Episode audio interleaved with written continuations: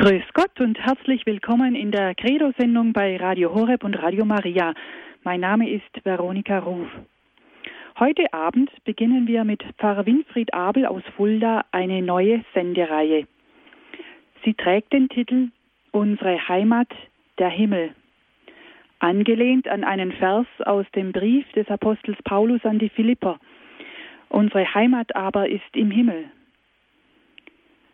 Wann haben Sie, liebe Hörerinnen und Hörer, zum letzten Mal über den Himmel nachgedacht? Wie stellen Sie sich den Himmel vor?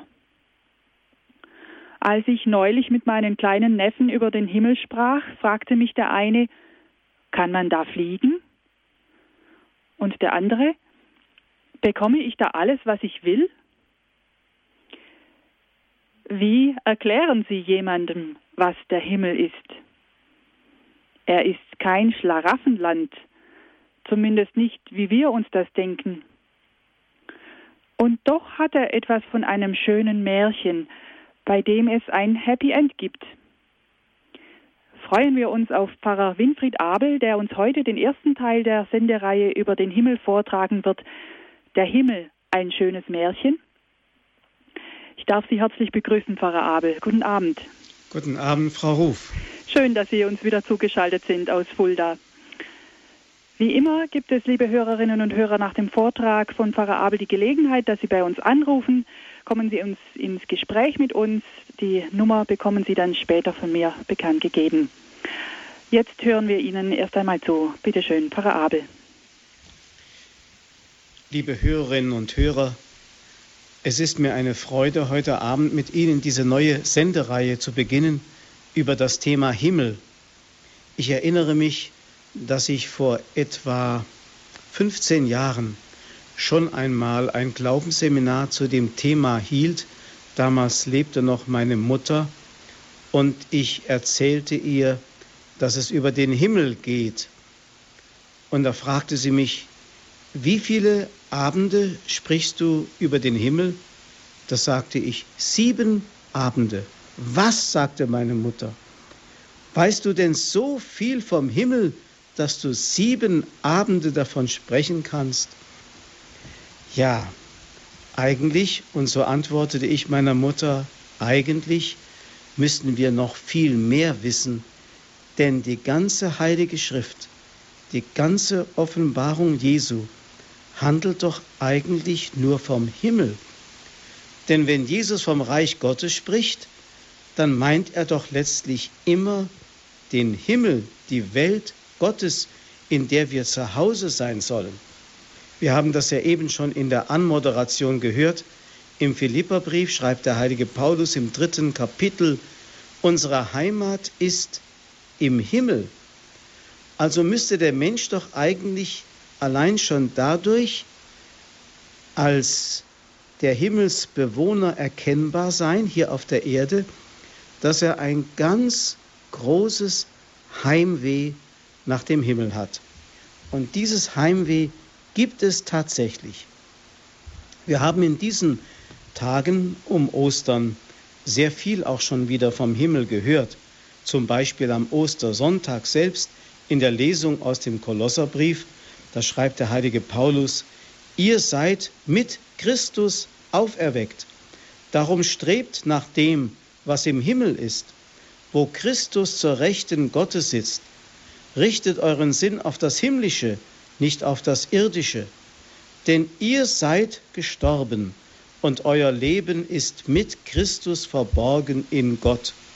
Wenn Christus unser Leben offenbar wird, dann werden auch wir mit ihm offenbar werden in Herrlichkeit. Also der heilige Paulus beschreibt den Zustand des Menschen, der durch die Taufe in Christus einverleibt ist, als den, der schon eigentlich alles perfekt, alles vollendet vor sich vorfindet. Wir sind schon auferweckt. Wir sind schon mit Christus gestorben und zum neuen Leben gelangt. Deshalb ist der Himmel unsere eigentliche Befindlichkeit. Nun müssen wir allerdings unsere Sprache erst einmal bereinigen. Denn in der deutschen Sprache ist der Himmel vieldeutig geworden.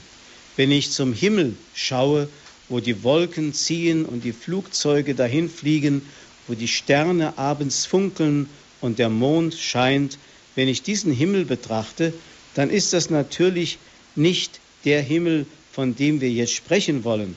Die englische Sprache kennt diese Unterscheidung zwischen Sky und Heaven. Sky, das ist der kosmische Himmel, also an dem die Wolken ziehen, an dem die Sterne sichtbar sind. Und Heaven, das ist der Himmel Gottes. Wenn Sie einmal nachschauen in dem neuen Jugendkatechismus, der die Kurzbezeichnung UCAT trägt, unter der Nummer 52 heißt es da, der Himmel ist kein Ort im Weltraum, also nicht der englische Sky, er ist ein Zustand im Jenseits. Wobei natürlich dieses Wort Zustand wiederum missverständlich ist. Das Wort zu und das Wort Stand, das kann uns auf eine falsche Fährte bringen, als wenn da alles zugeschlossen wäre und wir nur noch stehen bleiben, in irgendetwas verharren. Nein, der Himmel ist eine ungeheure Dynamik des Lebens, aber eines ganz anderen Lebens, als wir das hier auf der Erde kennen. Aber darüber könnte man noch vieles sagen. Ich kann es jetzt nur andeuten. Wir müssen aber zunächst einmal unsere Sprache bereinigen und erst einmal klar machen, was wir mit Himmel meinen. Wobei es immer noch einen Unterschied im Heaven auch gibt. In dem englischen Wort Heaven ist der Himmel Gottes gemeint. Der könnte auch der geschaffene Himmel sein.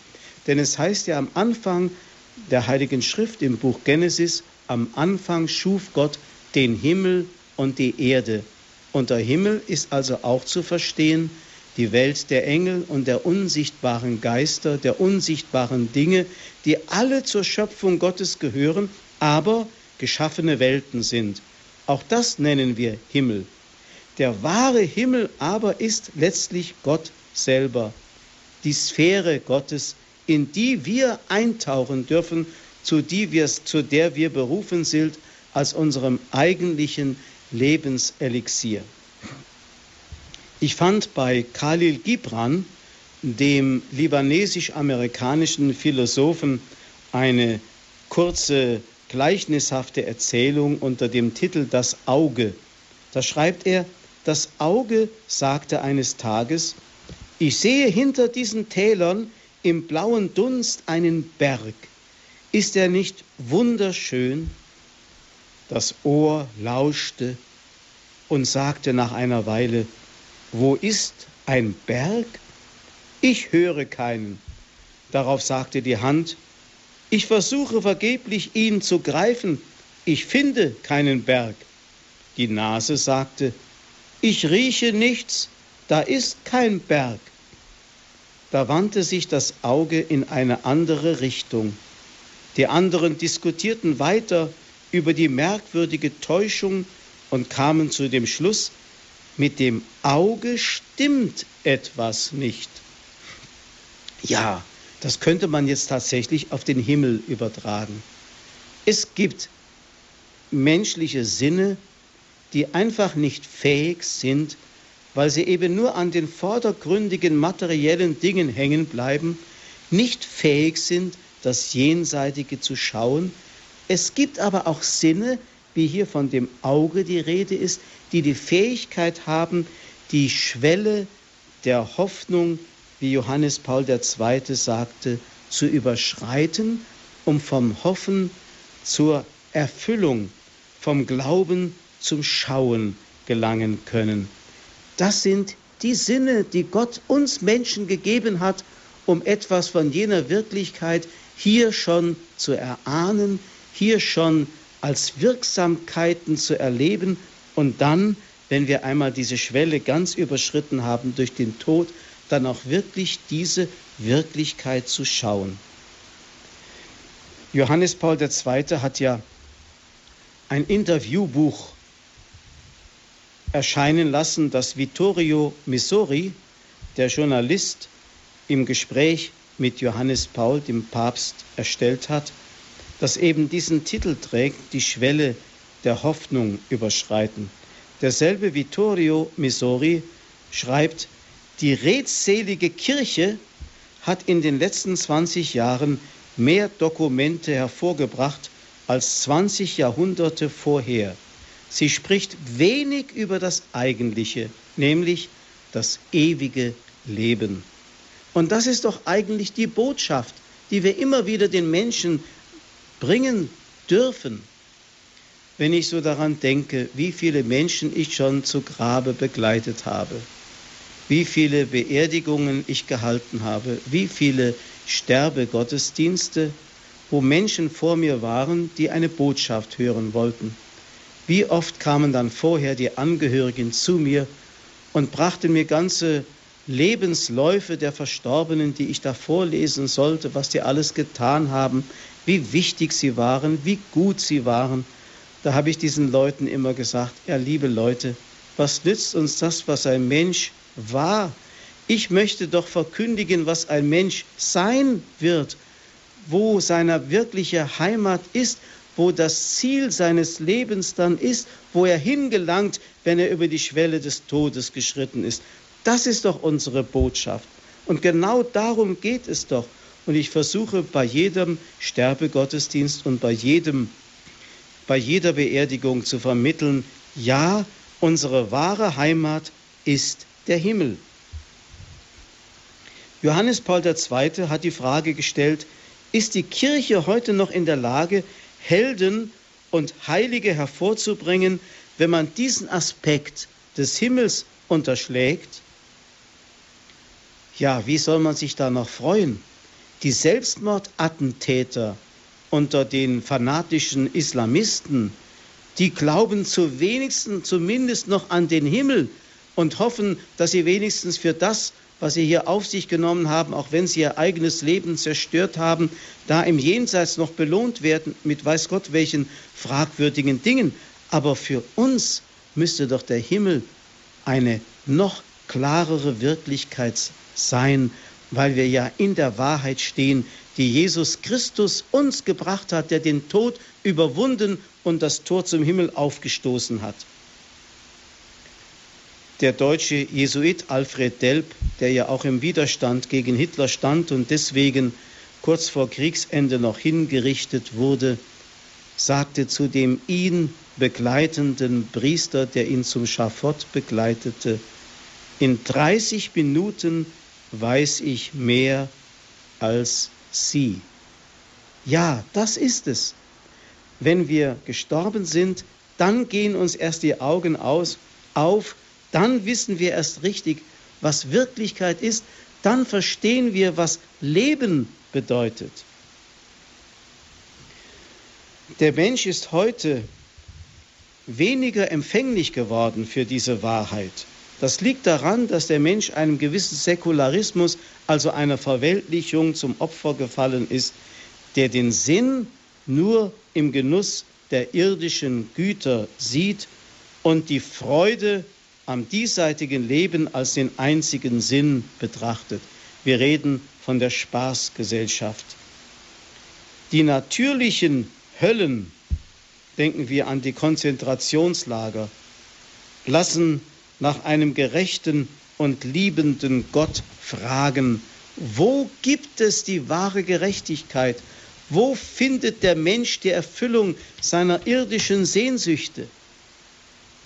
Ich fand in einer Predigt von Abraham a Sancta Clara, dem berühmten barocken Prediger in Wien, der ja Vorbild war für die berühmte Kapuzinerpredigt, die Schiller in Wallenstein äh, uns äh, gebracht hat, da fand ich eine sehr schöne Beschreibung, natürlich in barocker Sprache, über den Himmel. Und zwar ein Ort so schön, wo alle Schönheit der Sonnen und Klarheit der Bronnen, wo die grünen Wälder und Lust der Felder, ja, wenn alle Freuden und Vergnügungen der Welt sollten zusammengegossen werden, so wären sie nur ein Schatten gegen denselben Ort, wo die Heiligen wohnen. Sie sind an einem Ort, wo alles ist, was einen erfreuen und erlustigen kann. Was die Augen wünschen zu sehen, das tun sie sehen. Was die Ohren wünschen zu hören, das tun sie hören.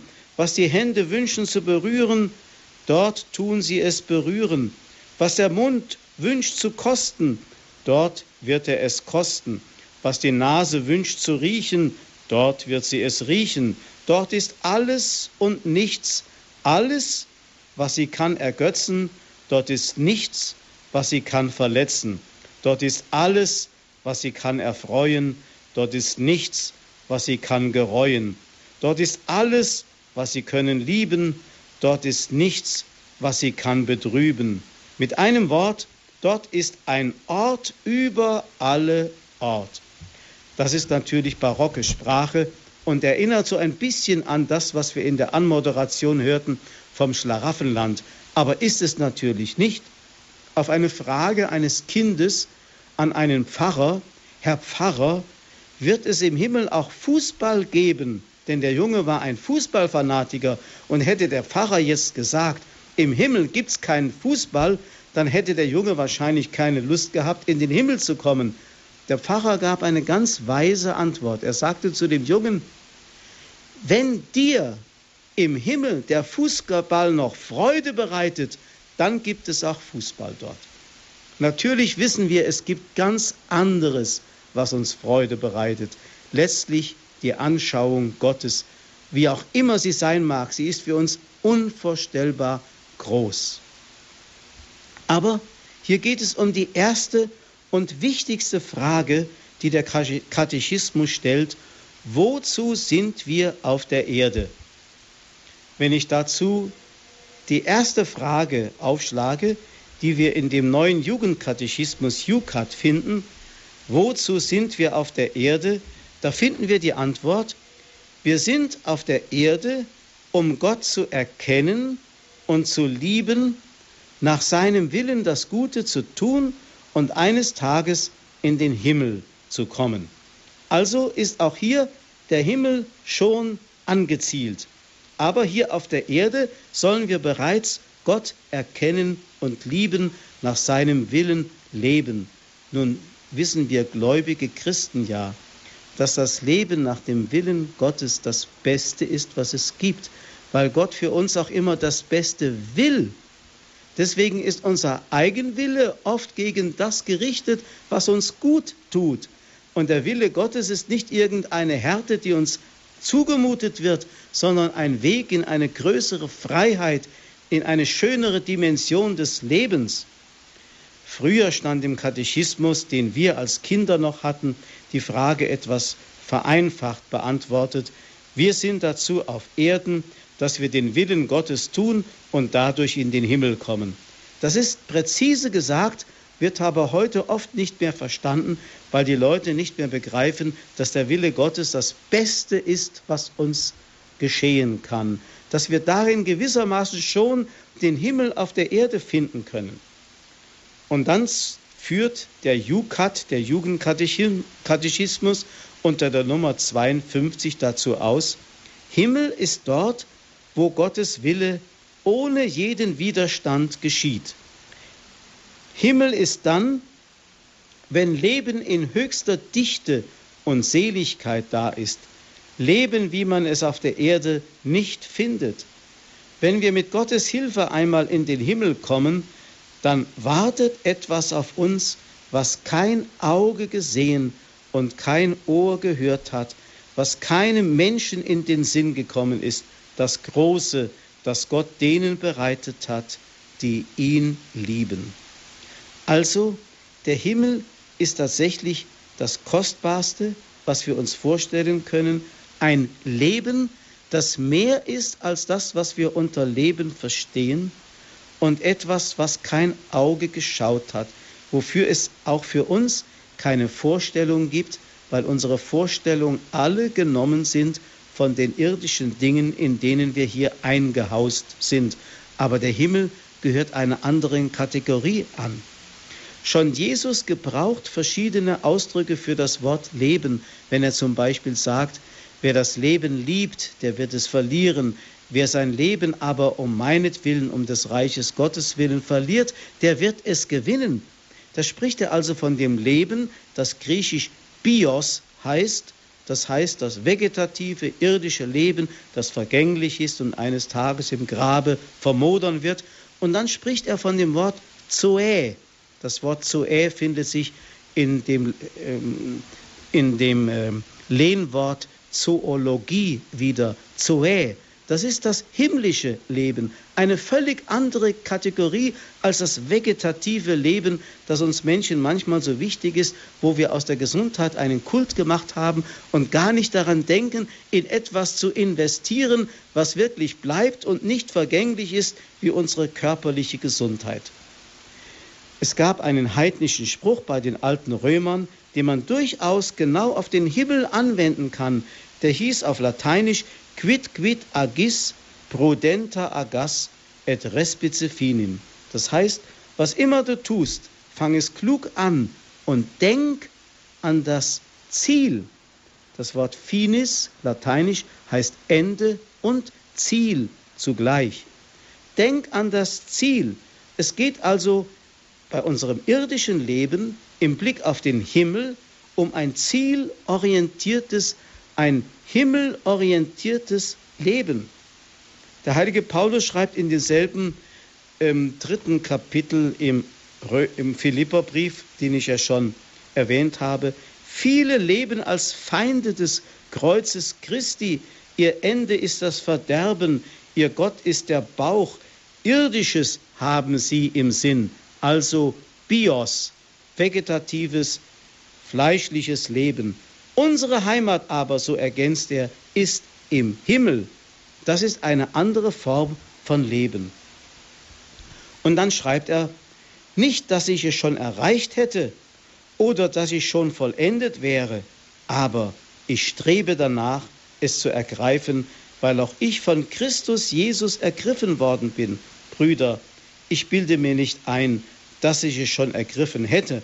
Eines aber tue ich, ich vergesse, was hinter mir liegt und strecke mich nach dem aus, was vor mir liegt. Das Ziel vor Augen jage ich nach dem Siegespreis der himmlischen Berufung. Also der Sinn unseres Lebens und der Maßstab unseres Handelns ist der Himmel.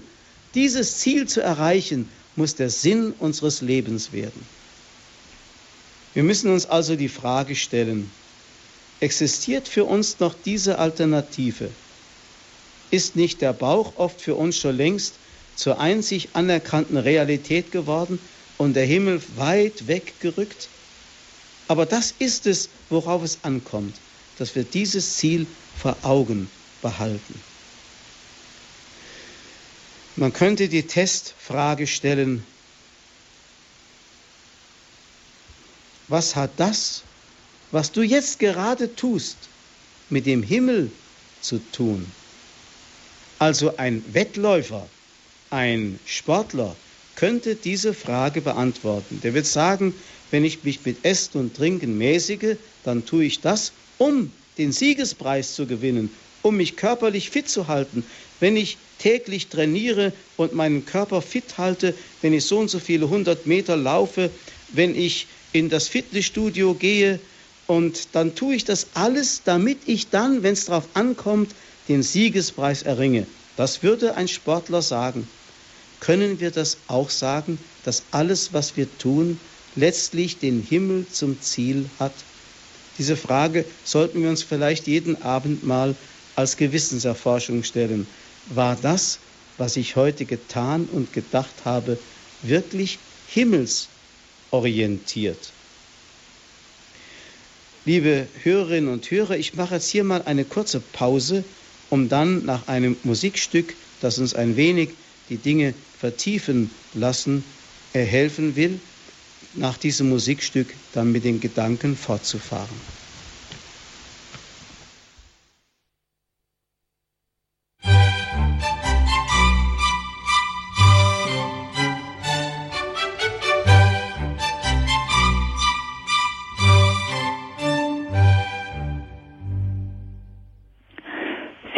Eingeschaltet bei Radio Horeb und Radio Maria in der Sendereihe Credo. Unsere Heimat, der Himmel. So heißt unsere Sendereihe heute. Der erste Teil, der Himmel, ein schönes Märchen. Als Christen müssten wir doch eigentlich alle Heimweh nach dem Himmel haben. Der Himmel ist kein Ort im Weltraum, sondern ein Zustand, ein neues Leben, das ewige Leben. Darüber wird leider viel zu wenig gesprochen. Aber schon die alten Römer hatten ein geflügeltes Wort. Denk an das Ziel, heißt es darin. Und über dieses letzte Ziel, den Himmel, hören wir heute Abend Pfarrer Winfried Abel aus Fulda. Bitte schön, Pfarrer Abel. Liebe Hörerinnen und Hörer, der Himmel ein schönes Märchen? Ja, man könnte den Eindruck haben, wenn wir manche Texte in der Heiligen Schrift lesen, wie zum Beispiel bei Jesaja, Kapitel 25, da heißt es: Der Herr der Heere wird auf diesem Berg für alle Völker ein Festmahl geben, mit den feinsten Speisen, ein Gelage mit erlesenen Weinen, mit den besten, feinsten Speisen, mit besten erlesenen Weinen. Er beseitigt den Tod für immer. Gott der Herr wischt die Tränen ab von jedem Gesicht. Auf der ganzen Erde nimmt er von seinem Volk die Schande hinweg. Oder bei Jesaja 11 wieder ein ähnlicher paradiesischer Zustand geschildert, märchenhaft. Dann wohnt der Wolf beim Lamm, der Panther liegt beim Böcklein, Kalb und Löwe weiden zusammen, ein kleiner Knabe kann sie hüten, Kuh und Bärin freunden sich an, ihre Jungen liegen beieinander, der Löwe frisst Stroh wie das Rind, der Säugling spielt vor dem Schlupfloch der Natter, das Kind streckt seine Hand in die Höhle der Schlange. Man tut nichts Böses mehr, begeht kein Verbrechen auf meinem ganzen heiligen Berg, denn das Land ist erfüllt von der Erkenntnis des Herrn, so wie das Meer mit Wasser gefüllt ist. Man hat also tatsächlich den Eindruck, ein wunderschönes Märchen, wirklich fast wie ein Schlaraffenland. Da ist ein Friede zwischen all den Kreaturen, die sich auf der Erde sonst bekämpfen und sich feindlich gesonnen sind. Da wird ein Festmahl gegeben, da werden die feinsten Speisen aufgetragen, da fließt der Wein in Strömen. Ja, ich möchte sagen, Jesus hat ja bei der Hochzeit von Kana so eine Andeutung gemacht. Ja, da fließt der Wein in Strömen. Es gibt so etwas wie dieses endzeitliche Mahl, aber das, was wir hier auf der Erde erleben, was in diesen Bildern hier geschildert wurde, ist ja nur eine ferne, gibt nur eine ferne Ahnung und ist ein ganz schwaches Bild für die Wirklichkeit. Aber wenn wir das Wort Märchen nun einmal strapazieren wollen, das Wort Märchen leitet sich ja ab von Meer. Eine Mehr ist eine Kunde, eine Nachricht, die uns gegeben wird. Und tatsächlich ist die Offenbarung ja eine gute Meer. Es gibt ja auch solche Lieder, ich bring euch eine gute Meer, sagt der Engel, der zu den Hirten aufs Feld kommt, wie es in einem Weihnachtslied heißt. Also eine frohe Kunde, eine gute Nachricht. Und ein Märchen ist eben eine kleine Kunde, aber eine wichtige Kunde, eine wichtige Nachricht, die uns in Bildern etwas sagen will über das, was kein Auge geschaut hat. Insofern ist es gut, auch einmal die Märchen, vor allem die Volksmärchen, zu bemühen und sie abzuklopfen nach dem Thema Himmel. Da wird zwar der Himmel selten einmal mit Namen genannt, aber in den Bildern kommt er immer wieder vor. Zum Beispiel gibt es da ein Märchen bei den Grimmschen Märchen von den drei Männlein im Walde, die ja eigentlich ein Bild für die Dreifaltigkeit sein könnten. Und das Mädchen, das zu diesen drei Männern gelangt, und am Schluss heißt es, da sie diesen Männern Freude gemacht hat und da sie sich gehorsam verhalten hat, als sie auf das Schloss gekommen waren, wurde die Hochzeit mit großer Pracht gefeiert. Die Märchen enden ja oft mit einer Hochzeit, sie heiraten, sind glücklich und wenn sie nicht gestorben sind, dann leben sie noch heute. Das Aschenputtel wird aus den niedrigen Verhältnissen zu den höchsten Würden befördert Und dann wird eine prächtige Hochzeit gefeiert. Sie ist auf einmal eine Königin aus der Asche hinauf auf den Thron. Das ist ja genau das Bild, das im Magnificat geschildert wird. Die Niedrigen hebst du aus dem Staub und die Stolzen stürzest du vom Thron herunter. Oder wenn es in dem Grimmschen Märchen vom König Drosselbart, das übrigens eine heilsgeschichtliche ähm, Analogie darstellt, eine wunderbare Gleichniserzählung zu der ganzen Heilsgeschichte, wo es da heißt, dass diese stolze Braut sich erst demütigen muss, um den Bräutigam zu erkennen in der Erniedrigung. Und dann heißt es am Schluss, tröste dich, die bösen Tage sind vorüber. Jetzt wollen wir Hochzeit feiern. Und der Vater kam, der ganze Hof, und wünschten ihr Glück zu ihrer Vermählung mit dem König Drosselbart, und die rechte Freude fing jetzt erst an. Also, da wird gehochzeitet, da wird geheiratet, da ist die ganze Trübsal vorbei, die Erniedrigung ist überwunden, der Mensch ist befreit und erlöst. Oder bei Schneewittchen, einem bekannten Märchen, Schneewittchen und die sieben Zwerge, da heißt es dann am Schluss, wie der Königssohn das Schneewittchen wieder zum Leben erwecken kann. Komm mit mir in meines Vaters Schoß, du sollst meine Gemahlin werden.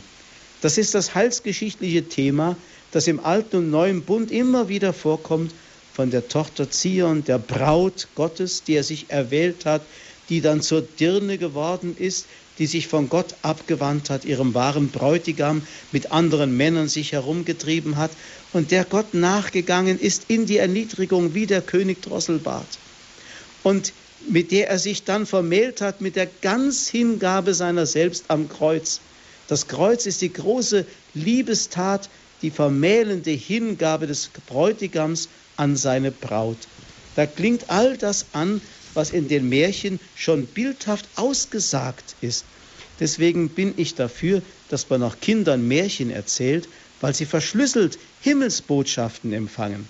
Oder in dem Märchen vom Wasser des Lebens, da heißt es dann am Schluss, und als er vor das Tor kam, da ward es aufgetan, die Königstochter empfing ihn mit Freuden und sagte, er wäre ihr Erlöser und der Herr des Königreiches. Und da war die Hochzeit gehalten mit großer Glückseligkeit. So geht es immer wieder weiter. Der Himmel selber wird gar nicht hier direkt angesprochen, obwohl er auch manchmal etwas scherzhaft, wie bei uns in den Scherzen über den Himmel von dem Petrus mit den Schlüsseln und so weiter vorkommt. Da gibt es ein Märchen, das heißt der Schneider im Himmel. Und da wird also berichtet, wie er da vom Himmel her versucht, den Herrgott zu spielen und natürlich da völlig Fehlbesetzung darstellt. Aber das ist, wie gesagt, eine witzhafte Variante. In Wirklichkeit sprechen die Märchen und Mythen der Völker ganz tiefe Wahrheiten über den Himmel aus. Und es geht einem das Herz auf. Man spürt, da ist etwas von einer Freude, die sich erfüllen wird. Da werden Sehnsüchte in uns zur Erfüllung gebracht, die hier auf der Erde gar keine Erfüllung finden können. Ein ganz harter Kontrast zu diesen wunderbaren Bildern der Märchen, die ich ja hier nur andeuten kann, ist die abstrakte Sprache der Theologie. Da las ich über den Himmel bei Karl Rahner folgende Sätze. Wenn wir einmal voraussetzen, dass im Kosmos auch an anderen Stellen als auf unserer Erde die Materie in der Dynamik Gottes selber in Subjekthaftigkeit, unbegrenzte Transzendentalität und Freiheit hineintranszendentiert, wenn wir annehmen, dass auch die Transzendentalität anderswo faktisch, wenn auch aus Gnade, getragen ist durch die Selbstmitteilung Gottes, dann könnten wir uns dem Gedanken nähern, dass sich der materielle Kosmos, dessen Sinn und Ziel von vornherein die Vollendung der Freiheit ist, durch mehrere, mehrere Geschichten der Freiheit, die sich nicht nur auf unserer Erde ereignen, als Ganzer einmal in die vollendete Selbstmitteilung Gottes an diesen zugleich materiellen und geistigen Kosmos aufhebt. So, liebe Hörerinnen und Hörer, was hören Sie lieber? Ein Grimmsches Märchen über den König Drosselbart oder diese Sprache des Theologen? Diese Sprache des Theologen weckt in mir keinerlei Himmelssehnsucht, sondern eher ein Bild, ein schönes Bild wie von dem Festmahl, wo die kostbaren Weine fließen und die besten Speisen gereicht werden, wo Friede herrscht zwischen Löwe und Kalb. Das leuchtet mir ein, das geht mir ans Herz. Aber diese abstrakte Sprache der Theologie kann in mir keine Himmelssehnsucht erwecken. Was wissen wir über den Himmel? Wir haben, wie wir eben gehört haben, anhand der Grimmschen Märchen, wir haben alle ein Urwissen, das Angelegtsein nämlich unserer Hoffnungen und unserer Sehnsüchte auf eine Erfüllung, die hier irdisch nicht gefunden werden kann. Jeder Mensch hat eine tiefe Sehnsucht nach Glück, jeder Mensch. Und darin sind sich alle Menschen gleich. Ich kann jeden Menschen auf der Straße ansprechen, jeden beliebigen, und kann ihn fragen, sag mal, hast du Sehnsucht nach Glück? Möchtest du glücklich werden? Und alle werden sagen, ja. Die Frage ist natürlich, wie? Manche versuchen es immer wieder indem sie versuchen, den Hoffnungsbogen kurz zu schließen und hier auf der Erde das materielle Glück zu finden als bleibendes Glück, das nicht gefunden werden kann. Da fand ich bei dem indischen Konvertiten Sadhu Sundar Singh folgendes Bild. Er schreibt, wenn das Küchlein im Ei erklärte, dass außerhalb seiner Schale nichts existierte, und seine Mutter ihr antwortete, nein, draußen gibt es Berge, Blumen und einen blauen Himmel. Und das Küken seiner Mutter sagte, du redest Torheit, ich sehe ja nichts von all dem. Und dann würde plötzlich die Schale brechen und das Küken würde verstehen, dass seine Mutter recht hatte. Auch wir sind gleichsam in der Schale und sehen nicht den Himmel. Aber eines Tages wird sie zerbrechen. Und dann werden wir sehen, gleichwohl gibt es Beweise. Für das Küken in der Schale sind seine Augen und seine Flügel genügend Beweise für ein künftiges Leben. Das Auge ist geschaffen, um zu sehen, aber was kann es in der Schale sehen? Die Flügel sind geschaffen zum Fliegen, aber wie kann es in der Schale fliegen? Es ist ganz klar, dass die Augen und die Flügel nicht für ein begrenztes Leben in der Schale gemacht sind. In gleicher Weise gibt es viele Sehnsüchte und Triebe, die hier nicht befriedigt werden können. Es ist also notwendig, dass wir eine Gelegenheit haben, sie zu erfüllen. Und das ist der Himmel. Ähnlich hat es einmal ein jüdischer Konvertit gesagt, der im Zweiten Weltkrieg in der Schweiz konvertierte, Ginsberg, Ernst Ginsberg, er war Schauspieler, der sagte, das habe ihn eigentlich zum Christentum gebracht, diese Überlegung, dass Gott in das Menschenherz so viele Sehnsüchte hineingelegt hat, dass, wenn diese nicht erfüllt würden, es die größte Grausamkeit des Schöpfers wäre, dem Menschen diese Sehnsüchte gegeben zu haben. Sie müssen eine Erfüllung finden, aber nicht hier auf der Erde. Also so hat jeder Mensch in sich eine Urahnung vom Himmel. Ich möchte sagen, das ist der Altar für den unbekannten Gott, an den der heilige Paulus auf dem Areopag anknüpft bei den Zuhörern. Er knüpft an Bekanntes an. Natürlich, das wissen Sie, kennen Sie. Und jetzt öffnet er ihnen die Augen für diese wunderbare Wirklichkeit. Ich möchte sagen, wenn unsere Evangelisation bei den Menschen, unsere missionarischen äh, Impulse, wenn die nicht immer wieder ansetzen an den Sehnsüchten der Menschen und ihnen die Augen öffnen für die wahre Erfüllung, dann werden wir bei den Menschen kaum noch Verständnis finden. Die Welt außerhalb von mir, die Schönheit der Schöpfung, die Erfahrung menschlicher Gemeinschaft und Liebe, das sind alles wunderbare Bilder, die uns eine Vorahnung geben von der wahren Schönheit, von der wahren Gemeinschaft, von der wahren Liebe. Natürlich auch die Selbstoffenbarung Gottes, und da kommen wir schon eigentlich auf das Feld des Glaubens eines Christen, der die Bibel gläubig liest, die Selbstoffenbarung Gottes, alle Gleichnisse Jesu, das ganze Leben Jesu, alles verkündet uns den Himmel. Dann diesen, dieser Durst, von dem Jesus im Gespräch mit der Samariterin spricht, er gibt das Wasser des Lebens, dass wir keinen Durst mehr haben. Er stillt den Hunger und das tut er ja symbolhaft, indem er die Tausende speist. Er ist das Brot des Lebens, das wirklich den Hunger stillen kann. Er schenkt Heilung, wenn er einen Kranken berührt.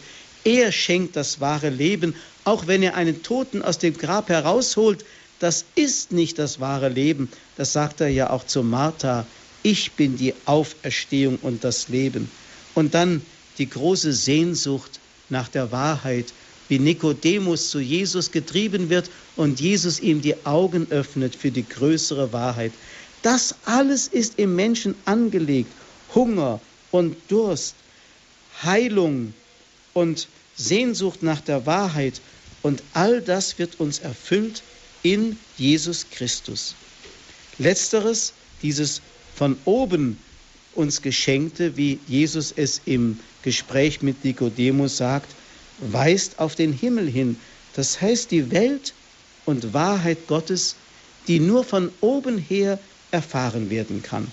Das heißt, der Himmel kann uns nur, wenn man es genau betrachtet, auf dem deduktiven Weg offenbart werden. Das heißt, wenn er sich uns öffnet, wir können mit unserem kleinen Verstand, mit unseren begrenzten Sinnen, wir können mit unseren begrenzten Sinnen nicht den Himmel erfassen. Ich möchte diese Betrachtung einfach schließen mit einem Wort eines jüdischen Rabbi, der den Himmel erkennt als etwas nicht wie ein Zustand, sondern als personale Begegnung Herz zu Herz. Dieses, dieses Wort fand ich bei Martin Buber in den chassidischen Erzählungen. Da wird von Rabbi Schneur Salman berichtet, der sein Gebet unterbricht und sagt, ich will nicht dein Paradies, ich will nicht deine kommende Welt, ich will nur dich allein, mein Gott. Das ist der Himmel.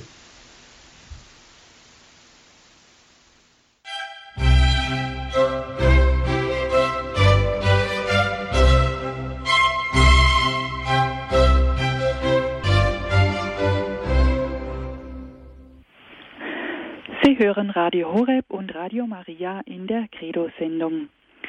Wir befassen uns heute Abend mit einer Wahrheit unseres Glaubens, dem Himmel, und fragen uns, ist der Himmel ein schönes Märchen? Darüber hat gesprochen Pfarrer Winfried Abel aus Fulda. Herzlichen Dank, Pfarrer Abel, für Ihre so profunden Ausführungen. Ich möchte gleich, bis die ersten Hörer anrufen, nochmal auf die Märchen eingehen. Sie sprachen vom Wert des Märchens dass der, die Botschaft des Himmels äh, gut transportieren kann. Sie erklärten, Märchen kommt von Meer, wie in diesem Lied, ich bringe euch eine gute Meer, eine gute, gute Botschaft. Aber haben nicht Märchen für uns auch manchmal so den Beigeschmack, dass sie rein erfunden sind? Also wenn man sagt, ach, erzähl mir keine Märchen, äh, dass man also nicht dem nicht trauen kann, äh, was mir da erzählt wird, ist das nicht irgendwo dieses Misstrauen in uns? Sicherlich, es gibt zweierlei Formen von Märchen. Es gibt erst einmal äh, das Märchen, das ein Kunstmärchen ist. Es gibt also Dichter und Schriftsteller, die Märchen erfunden haben. Diese Märchen sind weniger wertvoll, möchte ich sagen, als die, die aus der Volksseele kommen. Mhm. Und die aus der Volksseele kommen, wiederum vermischen sich natürlich dann oft mit irdischen Vorstellungen und spiegeln uns da so etwas vor von einer fantastischen Welt, von der wir dann gleich sagen, nee, die gibt es nicht und äh, das ist ja alles ähm, ein frommes Märchen und äh, ist ein Wunschdenken, das da hinein projiziert wird. Aber wenn man genau hinschaut, in den Märchen der Völker findet man tatsächlich dieses Urwissen der Menschheit verankert. Deswegen gibt es ja diese Märchenmotive, die von Erlösung zum Beispiel sprechen oder mhm. von der Erhöhung des Niedrigen und so weiter. Die finden sich in allen Völkern, die vielleicht kulturunabhängig voneinander waren, immer in gleicher Weise wieder. Mhm.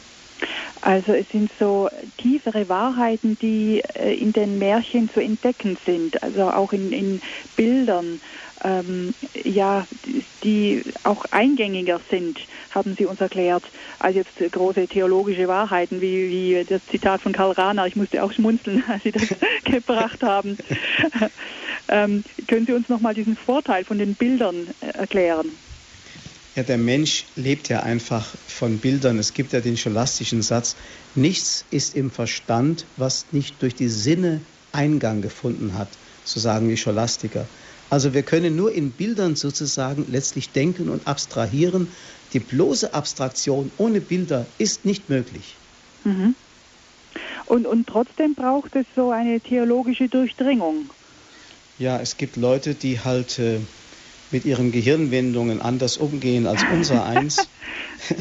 Und äh, Karl Rahner gehörte sicherlich zu denen, die in solchen Abstraktionen gedacht haben, die mir persönlich völlig fremd sind und die in mir also wirklich keine Himmelssehnsucht wecken mhm. können. Ja.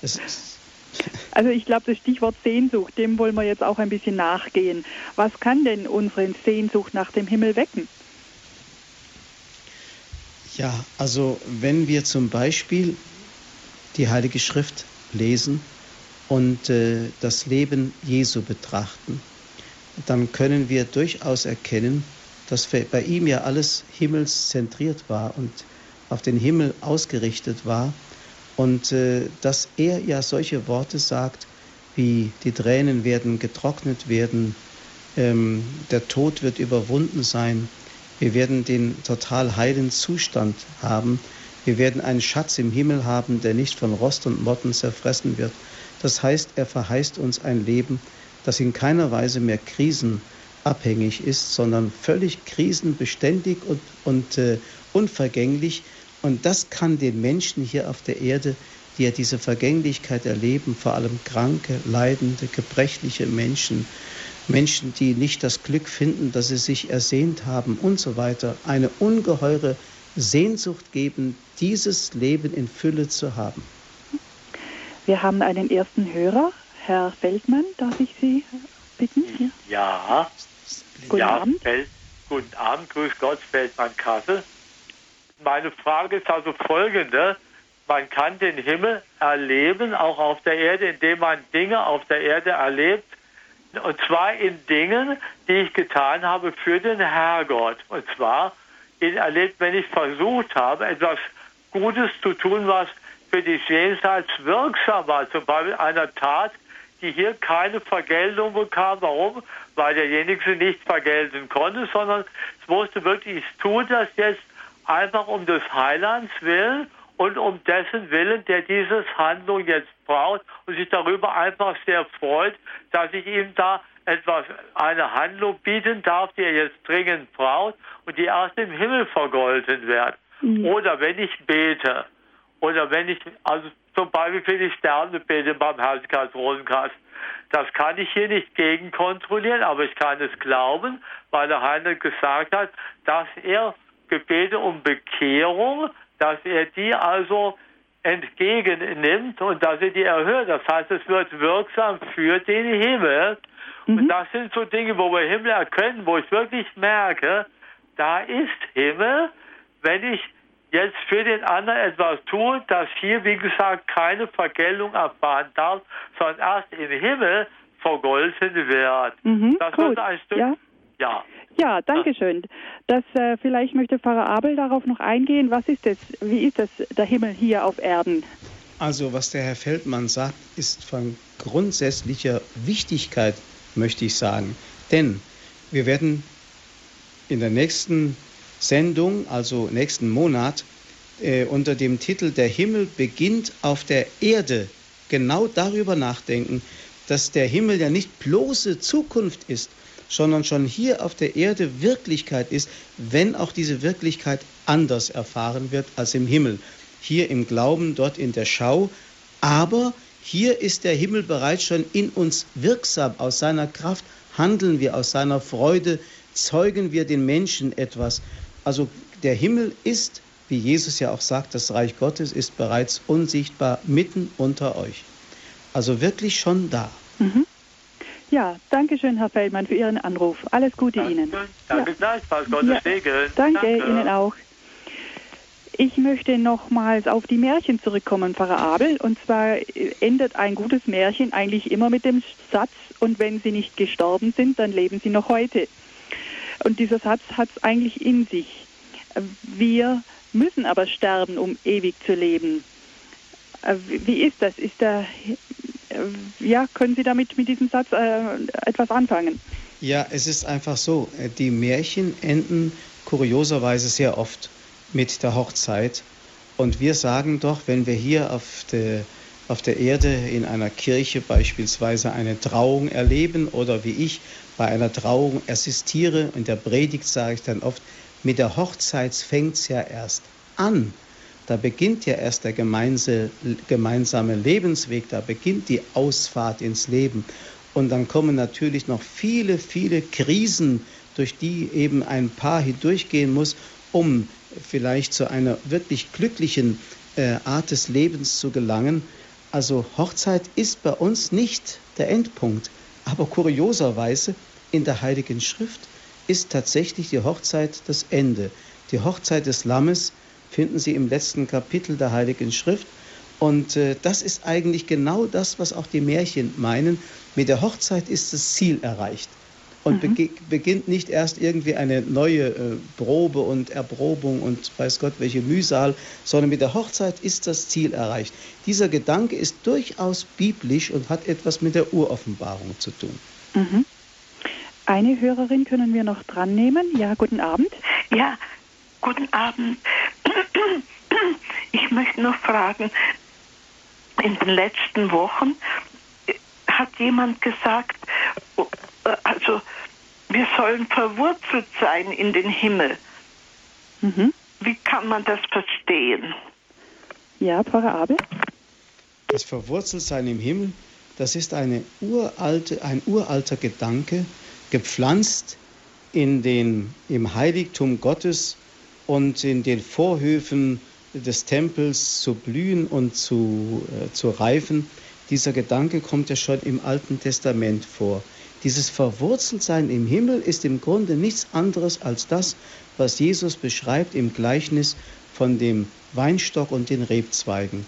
Wenn ein Rebzweig im Weinstock fest drin ist und ganz an das Lebenssystem des Weinstocks angeschlossen ist und seine Identität vom Weinstock bezieht und nicht mehr für sich ist, dann äh, ist genau dieses Bild zutreffend auf das, was für den Getauften gilt, der in Christus implantiert, im Himmel bereits verwurzelt ist, in ihm seine eigentliche Existenzheit hat und von dort aus wie ein Baum in der Wüste blühen und sich entfalten kann, weil seine Wurzeln ans Wasser reichen. So dieses Bild kommt sehr oft im Alten Testament vor. Und so sind wir in Gott verwurzelt durch die Taufe und wenn wir die Taufe ausleben, ausschöpfen und uns von ihr immer mehr formen lassen, das ist ein ganzer Lebensprozess, dann können wir blühen und reifen in dieser wüstenhaften Situation des Lebens und die Leute staunen darüber. Ich darf noch ein Bild sagen. Ich bin mal einem Gefangenen auf der Zelle begegnet, in einem Gefängnis, wo ich einmal tätig war, und der hatte da einen Kaktus stehen. Da sagte ich zu ihm, ach, Sie haben ja einen Kaktus. Da sagte er, wissen Sie auch, warum der Kaktus in der Wüste blühen kann? Und da fragte ich ihn, wieso? Da sagte er, wegen der inneren Feuchtigkeit. Das war ein, ein, ein Mensch, der war ein bisschen von, durch Drogen durcheinander gebracht, aber da hatte er eine wunderbare Erkenntnis. Wegen der inneren Feuchtigkeit. Menschen, die in Gott verwurzelt sind, sind innerlich immer frisch, haben immer das, was sie zum Leben brauchen und können inmitten einer wüstenhaften Situation dieses Lebens dieses volle Leben bezeugen. Ja, Pfarrer Abel, wir sind am Ende der Sendung angelangt. Sie haben uns wunderbare Bilder hier jetzt noch zum Schluss gesagt. Und wir merken es alle, die Bilder, die rühren in uns etwas an, was äh, die theologischen Definitionen nicht können. Und so haben Sie uns das Hochzeitsmahl dargestellt, bis hin jetzt zum, zuletzt zum Kaktus, alles Bilder für das, was uns nach diesem Leben erwartet, das ewige Leben. Dankeschön, Pfarrer Abel. Bitteschön. Zum Nachhören der Sendung können Sie, liebe Hörerinnen und Hörer, sich eine CD bestellen beim CD-Dienst unter der Telefonnummer 08323 9675 120. 08323 9675 120. Oder Sie gehen auf unsere Homepage www.horeb.org und dann laden Sie sich die Sendung als Podcast herunter. Ich danke schön fürs Zuhören und wir wollen jetzt noch den Segen von Pfarrer Abel empfangen. Auf die Fürsprache der heiligen Gottesmutter Maria schenke euch der Herr die Fülle seines Segens. Er sei euer Leben, er sei euer Licht, er sei euer Friede, er sei eure Freude. Und so segne und behüte euch der allmächtige und gütige Gott, der Vater und der Sohn und der Heilige Geist. Amen. Alles Gute, Pfarrer Abel, bis wir uns wieder hören. Auch ja, Ihnen. Ihnen auch allen. Ja, danke. Liebe Hörerinnen und Hörer, viel Freude mit unserem weiteren Programm. Es verabschiedet sich Veronika Ruf.